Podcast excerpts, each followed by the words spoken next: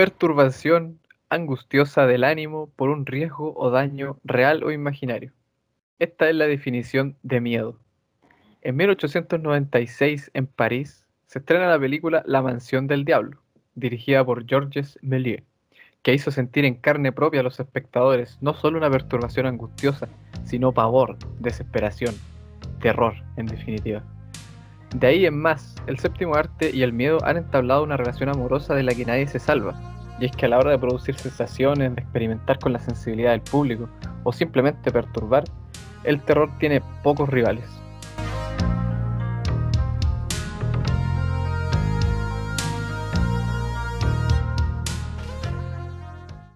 Valiente audiencia, espero que estén en buena compañía, ya que en esta edición del podcast de la Biblioteca Tren Tren Bilú nos adentraremos en los oscuros caminos del terror.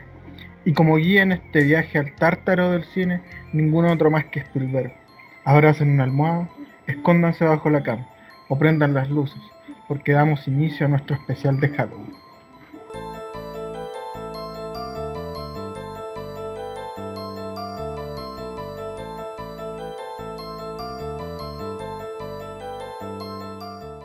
Eh, Spielbergo, oye, ya ya desde la casa. De igual forma te damos la, bienvenida a esta ocasión especial que nos traes algunas de las obras más terroríficas jamás exhibidas en las pantallas. Eh, ¿Cómo estáis? ¿Cómo estás? Bastante bien. Pensé que iba a sonar la canción de La Casa Fantasma. el, de, la, película, la música del Electricista está bastante bien en verdad. Y sí, creo que está más, más, más que más que por la coña, como para huevear, pero está bien. Sí, bastante, hace tiempo bastante, hace bastante que no estaba con ustedes, después de, eh, haber grabado ya tres capítulos con ustedes. Este sería el cuarto, bastante bien. Sé que estoy bastante emocionado en verdad. Bueno. Oye, Spielberg, al inicio del podcast hablamos de una película que fue pionera del género en el año 1896, los inicios del cine mismo. ¿Nos podrías dar una pequeña pincelada de historia sobre la evolución y características del terror dentro del, cine? Eh, sí, claro que sí. Ya, eh, puta, que bastante igual, es bastante largo. El, las películas de terror siempre tenían como ese tema de del terror eh, de la sociedad. Entonces, eh, ese terror de la, de la paranoia. Al inicio era eh, los terrores típicos que salían eh, Frankenstein, Drácula, eh, son, eran monstruos, hay, algo que no, se conocía, algo que no se conocía y eso era el terror de la sociedad en sí. Después cuando vino la Guerra Fría, después de la Segunda Guerra Mundial, llegó el terror de, de lo nuclear entonces puede ser, un monstruo del monstruo del pantano eh, y varias películas que, tenían base en eso. Eh, por eso se dice que el cine de terror, más allá de, ser simplista para que actualmente es bastante simplista, trata de recoger los miedos de la sociedad y representarla en el cine. Eh, siguiendo los años, los 70 ya se alejó del terror este nuclear, cuando ya estaba bastante más establecido y empezamos con la etapa adolescente que del, cine de terror que fue el, slasher. Que el slasher era más que nada una manera normativa de plantear el terror eh, de, de manera de a la, que como tema de torturar a la mujer más que nada siempre era virgen sí, más que nada, porque era virgen prácticamente era la última que sobrevivía eh, era eh, prácticamente pura y, casi todas las películas slasher que van a ver van a tener esa línea. Y siempre cuando haya sexo, el monstruo va a atacar porque prácticamente es una película correccional más ligada como al catolicismo, como, o sea, como de esa norma de eso, así tienen que vivir los adolescentes. Y ahí fue mutando y llega a los 90 que retoma de nuevo el slasher y y ahora como que no hay nada como bastante más llamativo. Prácticamente ahora está como las últimas películas que han habido son sobre las redes sociales, como, pero de ahí a otra cosa como que va estancado. Fue un repaso bastante largo, pero hay que se tendría que analizar por, por, por época, pero tratar de hacer un resumen como bastante simple del terror. Dale, dale. Oye, eh, ya pues, estamos un poco más metidos en esta onda. Entonces, empecemos con el listado de películas. ¿Para qué vamos a hacer esperar a la gente?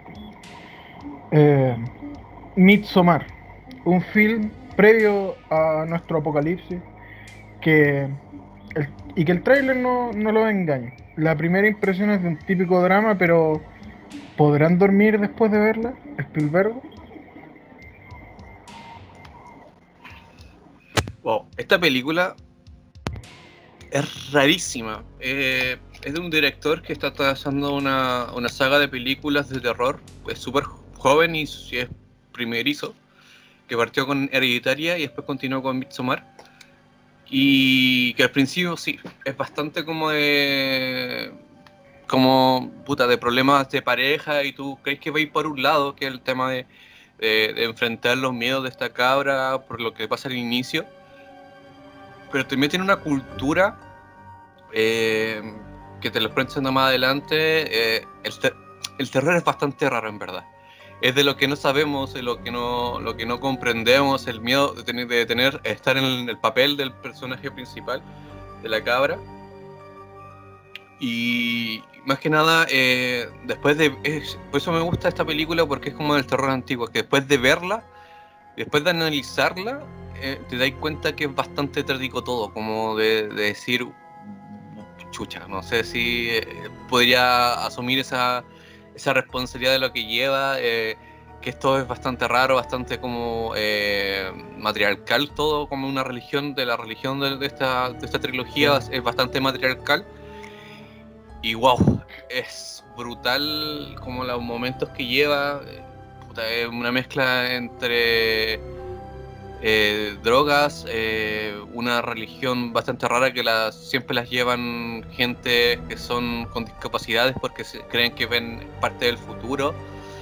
Y wow, es como rarísima, bueno. Y las mujeres tienen el, derecho a todo.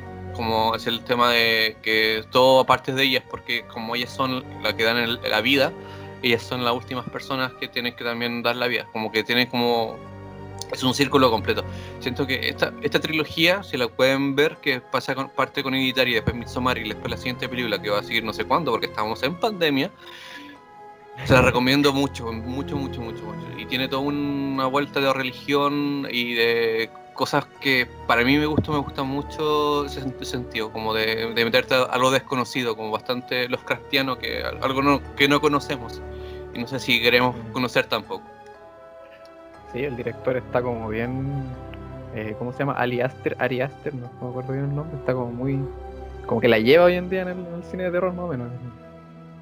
Sí, por eso quería colocar algo eh, reciente, y sobre todo la, película más reciente, como para decir que el terror igual no está tan terminado. Como que hay cosas que se rescatan de las películas antiguas, que por eso eh, hay una película también que va por ahí ese mismo sentido, como del terror bastante como de lo que yo comprendo como terror, más allá de las películas que solo asustan porque sí, como estas cosas que te dan esa cosa, que ¿qué chucha estoy viendo? Como, esa wea, esa wea como después, de terminar decir, ¿qué mierda acabo de ver? Y después a la semana decir, conche su madre. Como esas, esas películas siento que está bien del terror.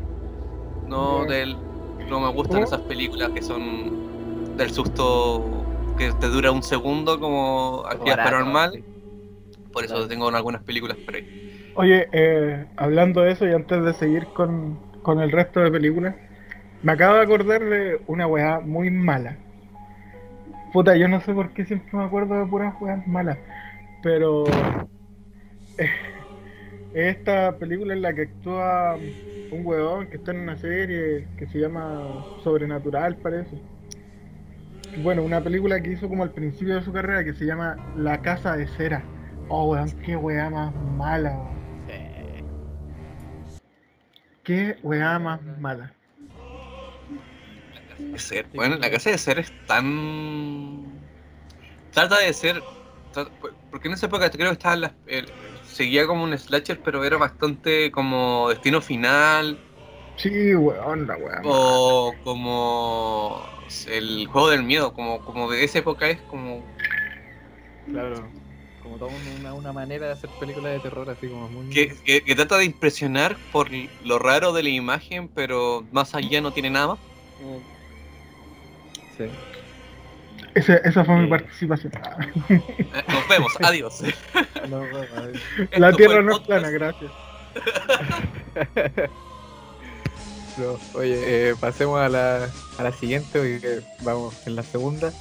It, eso, el payaso asesino. Oye, un clásico ya a esta altura, eh, It.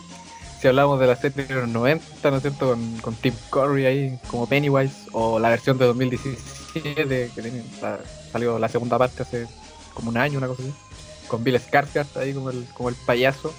Eh, la adaptación de la novela de Stephen King, que ya pasó a la cultura popular de los monstruos, It. Spielberg, po. Ok, sí. Acá tengo mi libro de It, un Bueno, libro gigante y que obviamente tiene muchas más cosas y mucho más brutal el libro. Se lo recomiendo, pero tienes que tener demasiado tiempo porque no, son demasiadas páginas. 1500. Pero te cuento, ¿no? sí, te, pero te envuelve en el mundo de Derry y sobre todo cuando ya terminé el, el libro y vi las, las películas, sobre todo las, la, la- la nueva, aunque se desvía un poco, eh, tiene cosas que, que son buenas, como que te muestran detalles que, que a la gente que leyó el libro te les va a gustar. Quería colocar la- las dos porque es Tim Curry y, y ya lo dije cuando estaba en, en Rocky Horror Picture Show que este actor lo amo como su manera de meterse y hizo muy pocas películas que sean consideradas interesantes pero todas que sea, muchas películas pero casi todas las que actuó se ha llevado un reconocimiento que también salió por Angelito todo el tema Claro. ya, la cuestión que It, de la serie de los. perdón. la serie de los 90. eh, una miniserie de televisión, entonces tampoco tiene tanta sangre o cosas más brutales, pero cumple. Sobre todo con It y los otros tipos de muertes que tiene. Para poder sacar lo brutal del libro, porque hay cosas bastante brutales. Eh, es interesante de ver, obviamente ya envejeció bastante, porque acordar que la, la serie de televisión ya no son no, no eran como están ahora, que tienen más recursos, antes eran como baratas, pero los, los efectos prácticos ayudan y, para poder, eh, pueden hasta analizarlas con las nuevas, que las nuevas ya es como de película con mayor presupuesto. It es siendo una película recomendadísima como del, cine de terror porque Stephen King hay muy pocas obras que, que lo llevan al, al alto nivel o de que decir como "Mm, estuvo bien porque tiene varias que Claro. son bastante mediocres pero It eh, siento que es recomendadísima sobre todo porque es de la cultura popular eh, siempre está el tema de payaso que prácticamente que se me da rabia que dice la película del payaso, pero It no es eso, es algo cósmico, es algo mucho más allá de nuestra imaginación, bastante Lovecraftiano, de nuevo con el tema de este Lovecraft. Y que muy pocas las películas, eh, que estas dos películas nunca llegaron a ese consenso, pero sí el. Sí, el último, la, la última película que trató de meter al elefante cósmico, pero simplemente con Claro. guiños en par de planos. Y la última, la, la última con las dos, con las dos películas que tuvo, siento que cumplió bastante bien para mí. Eh, cómo, cómo representan a, la, a los fuegos fatuos, como el, te- el terror de, de- de- el, el terror que tenemos nosotros, de, del el miedo que hace lo hace más fuerte todavía porque se alimenta del, del miedo de la gente, por eso es tan Derry, por eso Derry es tan tétrico. Y está la escena de la muerte del homosexual que el- Stephen King lo escribió porque eh, ocurrió en su pueblo y lo escribió para que sea recordado y si sigue recordando el hecho brutal que pasó eh, cuando lo estaba escribiendo It. Y wow, Yeah. que, y- sí, eso, ese es mi dato, ahí lo dejo. Ese, Stephen King es bastante L- LGTB en verdad, como que en todas sus películas Sí. y en declaraciones, hace poco firmó con varios escritores sobre para los derechos trans, entonces como que estoy bastante feliz con Stephen King, entonces elegí un buen escritor de terror. no, no elegí a JK Rowling.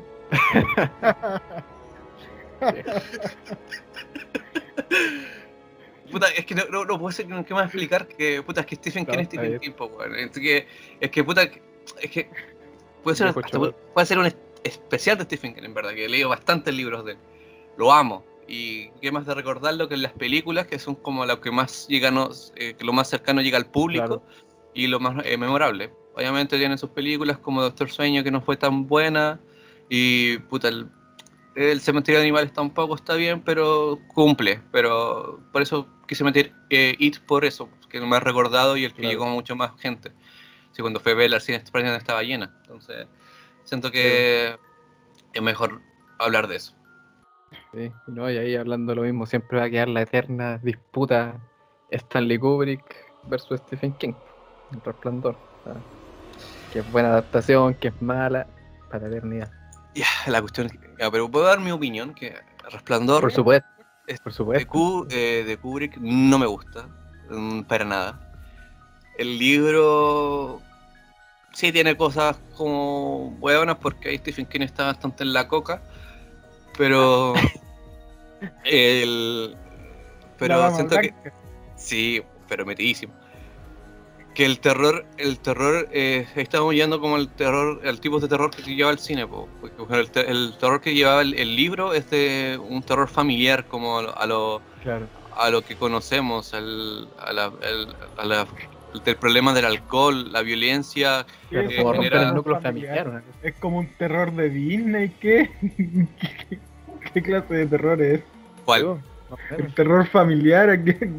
No, pues el, el, terror de la, de la violencia intrafamiliar, pues si, el toma, si todo, este, todo, el tema, eh, eh, todo, este tema es como el, terror del núcleo familiar, como de, de, los, de los miedos más profundos que tenemos y que se presentan, que prácticamente eh, al terminar el libro, eh, el, el, cabro chico repite, se repite los mismos problemas, los mismos errores que se llevó su padre. Se metió de nuevo al alcohol, está metido en las drogas, pero trata de ser lo mejor y trata de redimirse y cerrar ese, ese círculo vicioso de, eh, del consumo y de enfrentar los miedos en vez de meterse, aferrarse a eso y ser manipulado por los fantasmas de, de esta esta, esta, este hotel. Como Maradona. Oye, ¿te imagináis un, resplandor con Maradona como padre? Viejo. Eso era, oh. eso era el resplandor entonces. ese es el resplandor verdadero. Es el, verdadero resplandor. Ese es el verdadero resplandor. Hay que pescar una cámara, hacer un documental en, la casa, en la mansión de Maradona. Y vivir todo eso. Te encandila. Ya, sigamos, prosigamos. Oye, eh, mutaciones. De estas hay muchas. Están las clásicas, por pues, el hombre lobo, el Dr. Jekyll y Mr. Hyde, etc. Pero esta vez hablaremos de algo más grotesco. O sea, grotesco en cierto sentido. The Fly conocida en el mundo hispanohablante como La Mosca. Spielberg, soy el micrófono. Qué película, qué gran película. Eh, para que la gente no, eh, eh, que, no sepa, los remakes se llevan haciendo antes de, este estar actual, diciendo no, estamos llenos de remakes. En esa época también se hacían, en los 90, hicieron la esta película de, de Hitchcock. la de Hitchcock, la. La del, eh, de la del psicosis, sí. Ya. Vuelvo de nuevo. Dale. Hicieron remake, está también la, la, del 90 que le hicieron la de Hitchcock que era Psicosis, pero... Y también está The Fly. The Fly es una película de terror si quieren ver la, la, una de las originales, que es de las 50, no les va a gustar mucho porque el efecto especial es prácticamente una casa de mosca. Pero esta lleva el terror de, una manera visual, grotesca. Obviamente llegamos al tema de lo desconocido. Lleva el terror de lo visual, de lo grotesco, de, de meterte en esta historia del, esta historia del científico, de las, de las mutaciones que tiene gradualmente por un, por un experimente fallido, como puta, es que siento que es bastante eh, buena en el sentido de un terror más, más pausado hasta que llegamos al clima y aparece el monstruo final. Siento que es de los efectos prácticos más bien realizados. Nos muestran las mutaciones de a poquito, así para meterle más suspenso, pero está tan bien logrado. Pueden buscar imágenes y mucho mejor verla. Y les va a eh, fascinar en verdad. Obviamente tienen que tienen que estar como frenizados con este cine como del terror como de lo desconocido, de, no saber lo que está pasando, del terror como eh, de, de meterte. Sí, bastante, bastante visual. Es Cronenberg, si no me equivoco, ¿no es cierto? Sí, Cronenberg. Vamos. 10 de 10 ese señor. Mm, vean películas de él. Si, si quieren meterse en esto. Recomendadísimo ese, director. Uno, uno, de los mis favoritos, en verdad. Y aparte en la mosca sale el gran Jeff Goldblum. El doctor Malcolm de Jurassic Park ahí que.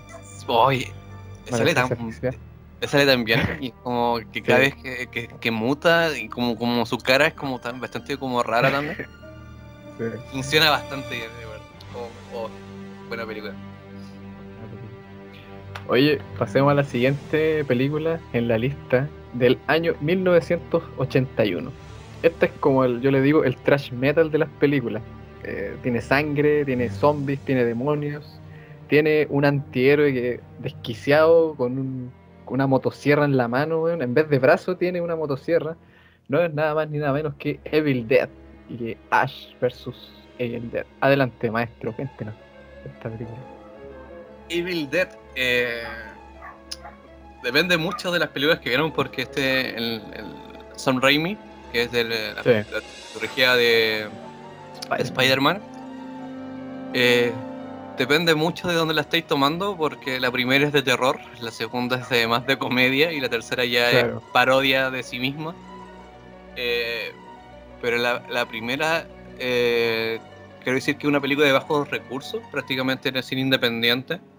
Y Sam Raimi lo logró con pocos efectos prácticos de meternos en esta casa de la locura y no sé si se dieron cuenta, casi todas las películas tienen esencias bastante los cristianas porque los Lovecraft es un dios del terror. Eh, lo metemos de nuevo, eh, eh, sale su libro Magno, Necronomicon, aparece y hace libera a estos demonios y, esta locura llega a esta casa abandonada en el campo. aparece este este actor que bastante vistoso visualmente, bastante. Sus movimientos de cara es como bastante Jim, de Jim Carrey. Claro. wow. Eh, es bastante buena. si, no, si no encuentran la 1, vean la 2, que prácticamente la 2 es el resumen de la 1, los, los primeros 30 minutos, porque al, al, director no le dejaron llevarse los derechos de la, de la película, entonces como ya. No, no me los dan no me lo hago de nuevo. Cambio un par de cosas, lo hago de nuevo. ¿Qué pasa? Me hago la 2 y, continúo listo. Pero por eso, eh, es de bajos de, recursos que prácticamente lo pueden hacer con sus amigos porque casi todos los eh, personajes que aparecen ahí eran amigos de Sam Raimi. Eh, y que ahí demuestra que el terror, hacer una película de terror no tiene que ser una película muy de muchos millones, prácticamente con un par de amigos y eh, arreglado de manera pragmática los efectos visuales. Eh, ayuda bastante que lo, mejor es meterse como en la historia, envolverla con cosas llamativas, con, eh, con, este tema de, Necronomicon, como meterse en, esta, en, esta, en este enrollo un par de amigos, una par de una carretilla, que es el plano el plano inicial de la película, la una, la hacen en una carretilla prácticamente, es una, una, carretilla con una cámara, recorrer el bosque, porque tenían plata para hacer un dolly o hacer cámara en mano. Y, eso, y esa es la película. Su grupo de amigos la filmaron en una cabaña en, en, un par de días y salió y fue bastante, es una película de culto actualmente eh, como el San Remi igual como el tema eh, siguió más por, después por la, por la comedia en esta saga. Tiene una serie de televisión que también trata de, de H de nuevo, cazando a los demonios con su grupo, pero ya es bastante como de humor, pero tiene esta esencia de los, Sí. de los, de los 70, 80. 70, 80. Humor negro, decir la verdad. Sí, y recomendadísima, porque H Tal cual. siento que es, es un personaje de- en el ámbito del terror que tiene que ser recordado por lo que es. Y, y eso, como que como que la veo me siento como eh, como esto es una película, una serie B de bajo presupuesto que me gusta verla y que no es una película como oh, que lata verla como muchas de terror Claro. como que te llaman eso.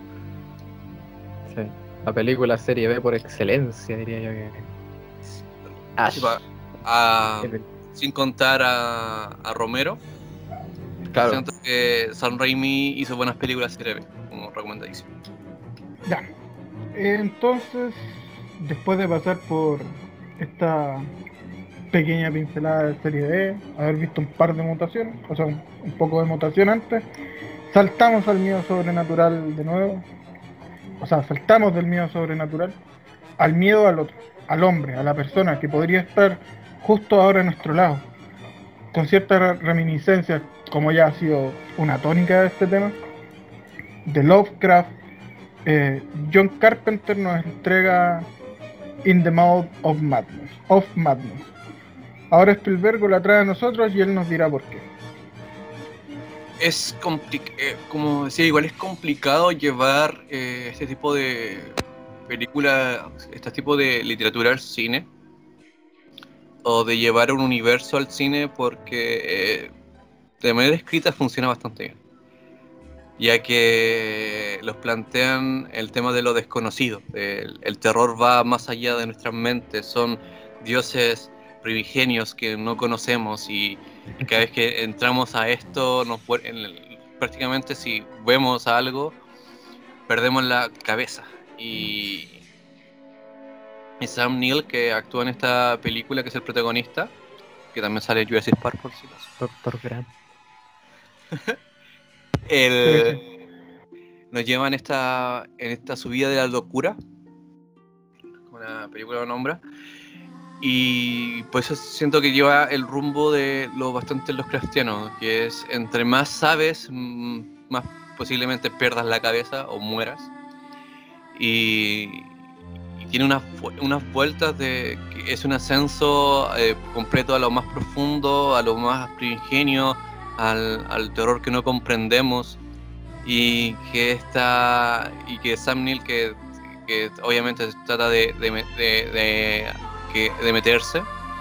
Eh, no lo logra. Eh, este, prácticamente este es, un- es- es como un investigador que trata de, de encontrar a un escritor que desapareció que prácticamente es Stephen King pero no es Stephen King que, que desaparece por un escritor de un libro que prácticamente lo que está escribiendo ocurre en una en un pueblo olvidado de Estados Unidos que muy pocos Sí. encuentran y que es un, un ascenso eh, completo como a la, locura de este, todo este pueblo y que entre más, en más- entre más investiga eh, eh, peor está el, el Sam Neill empieza a perder la cabeza cada vez que ve un monstruo hasta llegar a un manicomio y perder completamente la eh, completamente el control de sí y, y todo el Estados Unidos eh, se sumerge en esta eh, exposición a las criaturas del inframundo o a los dioses que no conocemos y, al terror cósmico.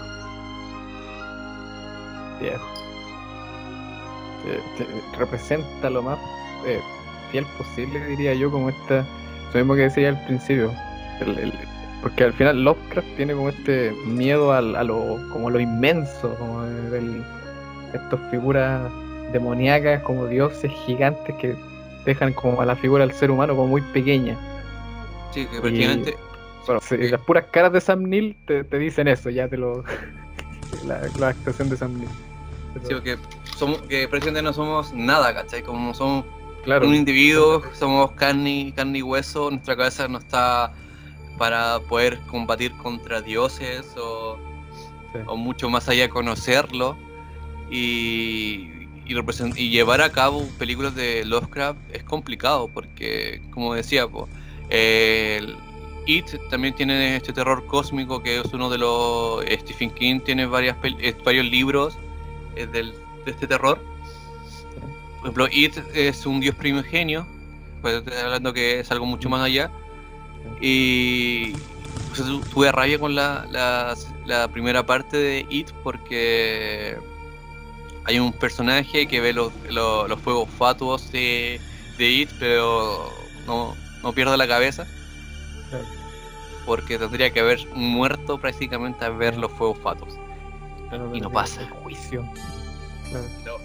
y, no, y no pasa. Y como, puta, si lo veis ese detalle, me hubiera gustado mucho más que la del 90. Pero, pero bueno, no todo se eh, oye, Spielberg, vamos con la última película en lista, pero no por eso menos inquietante, de este mismo año. Se llama El Hombre Invisible, protagonizada por la tremenda Elizabeth Moss, ahí para la Peggy de Mad Men, para los que cachen. Eh, Spielberg, ilumínanos en esta oscuridad, por favor. Llegamos como nuevo, eh, creo que está volviendo a retomar este terror como original, de, la esencia original del terror como el tema de lo, a lo desconocido o no saber lo que estamos viendo. Porque puede ser, eh, después de ver esta película, puedes decir, ¿realmente existe el, hombre invisible o es locura de Peggy, nuestra, nuestra secretaria favorita y personaje favorito de, de, de Mad Men? Y diga esto de nuevo, de, que el terror no es simplemente el screaming barato de asustarte con los primeros, hacerte como dos segundos y ya, porque prácticamente ya cuando ya se repite, se repite, se repite, y las otras películas pierden el sentido. Obviamente llegar a ver, una película y como, ya me van a asustar. Pero meternos en la, en la, piel del personaje y llevarnos este, este camino de, lo que dure la película, meternos en, en sí, sentir el miedo a lo que no, no conocemos, es decir, como realmente lo que estoy viendo es real o simplemente locura de, del, de la, del personaje o hay algo más, más allá. Me gustaría saberlo, me gustaría, meter, me, gustaría meterme. Eh, cuando una película logra eso, cuando me logra llegar a ese sentido, siento como, wow, esta es, eh, es algo que merece la pena. Eh, Merece la pena que la otra gente las vea. Eh, obviamente salió en esta pandemia, poca gente lo vio, pero realmente veanla con, con esta y la, trilogía de, de Hereditaria, o sea que va a salir la, tercera película, pero Hereditaria, Midsommar y El Hombre Invisible, siendo que llevan la batuta del terror como más actual. Eh, recomendadísima, obviamente tienen que verla. Eh, obviamente, esta es otra vuelta de tuerca a, las películas clásicas, porque El Hombre Invisible ha tenido remake, remake, remake, porque ya es un cuento, o sea, una historia bastante más eh, clásica. Eh, hay otra, creo que es como de principios del 2000 o finales de los 90, que también hay otra película de Invisible, que la vi de niño. Que también es recomendada, obviamente los, efectos visuales, tiene que ser el 2000 porque tiene efectos buenos. Eh, también recomendada. Y ahí la pueden comparar que tratan este tópico del hombre invisible, pero cada una lo lleva por su lado. Y la actuar me gusta bastante más porque tenía ese, ese, ese, ese rollo, como no sé, lo estoy viendo si es real o no y cuanto se logra, se logra. Hay, que tener, hay que tener efectos directores que, nuevos de terror que nos pueden dar cosas interesantes. Que el terror no es simplemente eh, un miedo, tener un monstruo, tener mucha sangre, asustarnos. Es meternos en este mundo que nos quieren narrar, eh, contarnos algo del miedo del ser humano. O sea, es analizar a la sociedad. Es decir, ¿qué le tienes miedo? Y tocarla desde ahí. Hacer una película a partir de eso. No es simplemente un asusto. Es interesante la, figura del, del, hombre invisible porque hay algunas películas que, o sea, también como cuentan esta historia del hombre que es como, como un desdichado, lo cuentan como una tragedia, no como, un, como algo de terror. No sé si pensáis de eso, porque creo que la, incluso la primera vez que apareció en el cine, el hombre invisible fue como una especie de tragedia, como un hombre desdichado que no podía, por ejemplo, encontrar el amor, la verdad estoy inventando porque no, no me acuerdo, pero tengo como esa, esa sensación, o me estoy equivocando. Que igual, igual depende de, como el tem- de la época, porque como decía, pues, como el terror o que prácticamente tenemos miedo, depende mucho como de, de en qué ámbito fue hecha. Ya. Por ejemplo, ahora puede ser la, la violencia, la violencia física hacia una mujer o la pérdida de la cabeza de una mujer. Y, y es el terror que este director eh, asumió como eh, historia. La siguiente puede ser, no sé, el tema de, de no ser eh, visto, de no ser reconocido en este ámbito en las redes sociales y puede hacer otra película del hombre invisible o tomarla de como o hacerla otra, ¿cachai? Como se puede ir mutando prácticamente Sí. Como esta historia puede extenderse mucho más sin, sin ningún problema. Claro. Por ejemplo, el, el tema de, de Frankenstein, eh, de la, la escritora toma el, el monstruo de, de Frankenstein prácticamente fue escrita por el aborto que tuvo y, y era el terror que ella sentía que era, era, era válido, y, pero cuando la llevaron al cine el terror que se llevaba en esa época era a los, mon- a los monstruos, entonces eh, esa base del, aborto que tuvo esta escritora no, no está, ¿cachai? La pérdida de un hijo, de, de poder construirlo prácticamente tú por- para superar esa pena. Se pierde esa esencia, ¿cachai? Pero dependiendo de la generación donde estamos, dependiendo de los directores o lo que la- la- lo- el terror que lleva del ámbito como más popular, se puede modificar. Prácticamente ahora en- el monstruo de Frankenstein se puede llevar de nuevo al cine, tomando esta ciencia también, pues, eh, esta ciencia no contada, es la base del libro que no está, ¿cachai? Porque no te lo cuentan, pero uno investigando después sabe como, ah, por este, este es lo que escribió este libro. Y, y así, pues, no sé, pues Drácula, que era eh, por los muertos que tenían, que, que prácticamente estaban sin sangre, pero era prácticamente una enfermedad que estaba en el, ámbito. Fue tratar de explicar, un, una, un- de explicar un fenómeno y, y, y de seguir ahí. Y después fue un- y sí, se basó como un icono del terror actualmente, que se ha ido mutando durante las generaciones, todo el tema. Pero ahí, cada, cada, cada cosa que, la cosa cotidiana que debemos tener puede representar el terror para plasmarla porque todos tenemos miedo a algo. Y no tiene que simplemente ser un monstruo con una motosierra en, al, fi- al final de una carretera Sí. puede ser hasta la cosa más cotidiana del mundo. Por eso como eh, siento que el, ci- el cine de terror tiene cosas mucho más llamativas en, el- en cuanto se lleva bien a la pantalla. De contarnos realmente lo que somos. Eh, chuta, ha sido un, un gran podcast, un profundo momento. Estimado Spielbergo, las palabras de agradecimiento jamás serán suficientes. Nuevamente debemos despedirte. Esperamos poder tenerte en una nueva, nuevamente para seguir deslumbrándonos con tu conocimiento. ¿Algún, ¿Algún oscuro mensaje para despedirte de nuestra temerosa audiencia? ¿Te queda algún mensaje de horror que entregar, Spielberg? que más allá de estar esta pandemia, de estar encerrados, eh, eh, mirar nuestros oscuros pensamientos, eh, de estar en la noche y no poder tener contacto con otras personas, estar eh, completamente a oscuras en nuestras camas, sin saber lo que hay afuera, como que será más adelante, tendremos contacto con la humanidad. ¿Han pensado eso? Si prácticamente en el futuro vamos a tener eh, un, un encuentro con nuestros conocidos, seremos otras personas a ver nuestros miedos internos. No sé, espero espero llegar a ese momento, como de encontrarme no sé, Sí. con mis amigos y, y, y ver si realmente todo lo que vivimos en esta pandemia, de estar meses y meses con nuestros pensamientos más oscuros, podremos superar esta, esta pandemia.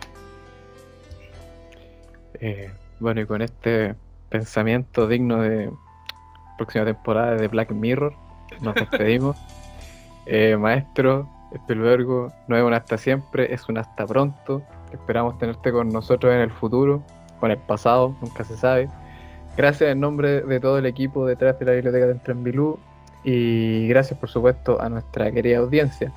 Esperamos que se hayan perturbado lo suficiente. Recuerden que pueden escuchar este y otros episodios igual de escalofriantes del podcast en YouTube y en Spotify. Síganos ahí también en nuestras redes sociales donde publicamos contenidos que seguro serán de su interés. Un abrazo, se despiden Charlie F y Charlie One junto a Spielberg y recuerden, cuando ya no haya más sitio en el infierno, los muertos caminarán por la tierra.